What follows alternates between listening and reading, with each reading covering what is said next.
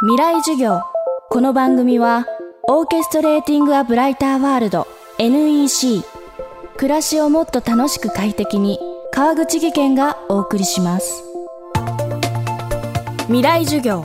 今週の講師は東大生クイズ王でウェブメディアクイズノックの編集長伊沢拓司さん。東大クイズ研究会の有志とともにクイズノックを立ち上げて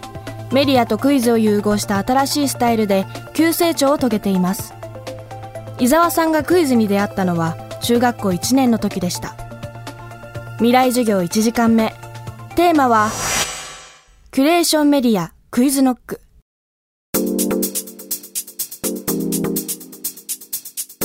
そうですね。もうきっかけは超偶然で中学校の部活の勧誘会があったんですけど僕ずっと運動部に入りたくてフットサル部とかに仮入部してで入部が終わったんで時間が余ってたんですね。その後に用事があったんで暇つぶさなきゃいけないなと思っててたまたま立ち寄ったのがクイズ研究部だったんです。当時まあクイズ研究部って言っても人数は6人ぐらいしかいなかったんですけど早押しクイズの体験をしててやってみたらまあちょっと面白いなと。いうことでとりあえず入部しておいて。ってなった時にフットサル部いざ行ってみたら中学生が一人もいなくて、中高一貫だったんで、高校生ばっかりだったんですよ。で、全然フィジカルで勝てなかったので、やめて、で、運動部って途中から入りづらいので、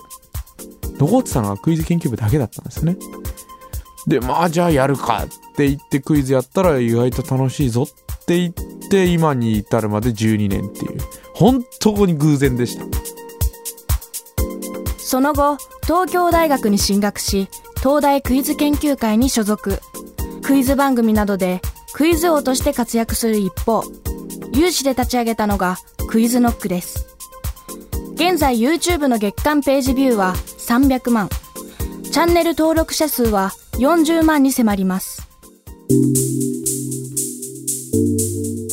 クイズノックというのはですね、まあ、端的に言ったらウェブのメディアでしてまあ、クイズノックという名前そのままのサイトを運営している組織なんですけれども、大体日に3、4本ぐらいですね、クイズの記事だったりとか、ちょっと時事問題を扱ったような記事だったりをですね、ネットにアップしてみんなに読んでもらうという団体になっています。で、それが今追加でですね、YouTube のチャンネルも持っていまして、まあ、学生主体で運営しているので、その学生メンバーを中心に、まあ、ちょっと知的な企画だったりとか、面白チャレンジだったりとか。で、ちょっと YouTube から火がついたかなという感じで、今やっております。学生のメンバー、今、ライター陣含めて30人、40人ぐらいいまして、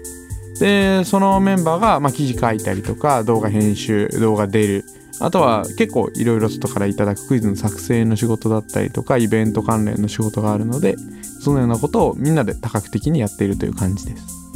それまでって結構クイズの制作とかって各大学のクイズ研とかがやってたんですよね。大学のクイズ研に仕事の依頼が来てみたいなスタイルだったんですけど、まあそれはそのまま置いておいて、僕たちは僕たちでちょっと違ったことをやろうかと。クイズ作るだけじゃなくて、あくまで記事として読んでもらうものとして配信すると。で、ターゲットもクイズをやりに来る人じゃなくて、いろいろ若者が、まあ普通に読んでもらえる。キュレーションメディアのような感覚で取り組んでもらえるクイズというものを作ろうとして作ったので、そういう意味では新しいフォーマットかなと思います。クイズはあくまで使うもの。クイズはツールとして使ってもらって、日常の知識だったりとか、時事問題だったりとかを能動的に受け入れていただくための道具としてクイズを使おうと。ターゲットとしては、まクイズ好きだったりクイズ好きじゃなかったりにはこだわらずに、もう基本的に記事を読んでもらうと。その中にたまたまクイズが入ってますよぐらいの感覚で作ってます。結構やっぱりもうこの数年ですね、キュレーションメディアと呼ばれる、まあ記事をたくさん配信するようなサイトがたくさん出てきたんですけど、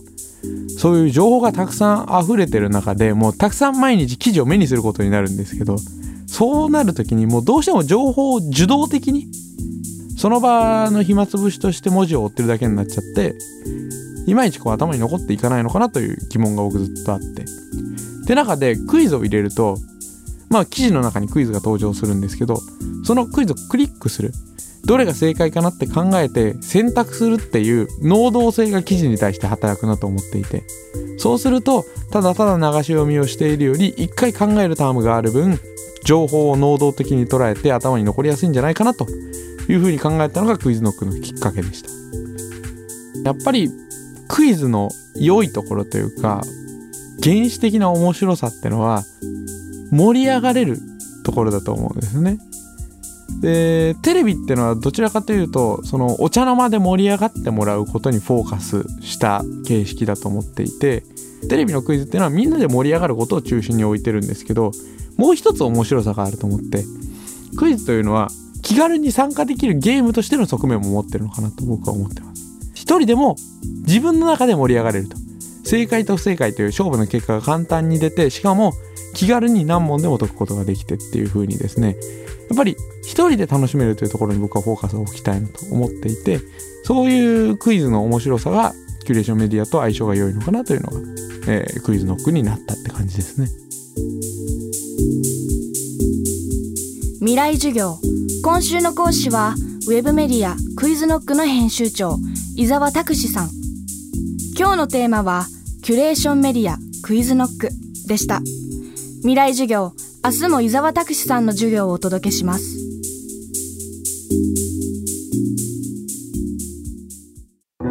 川口技研。階段での転落大きな怪我につながるので怖いですよね。足元の見分けにくい階段でもコントラストでくっきり白いスベラーズが登場しました。皆様の暮らしをもっと楽しく快適に川口技研のスベラーズです。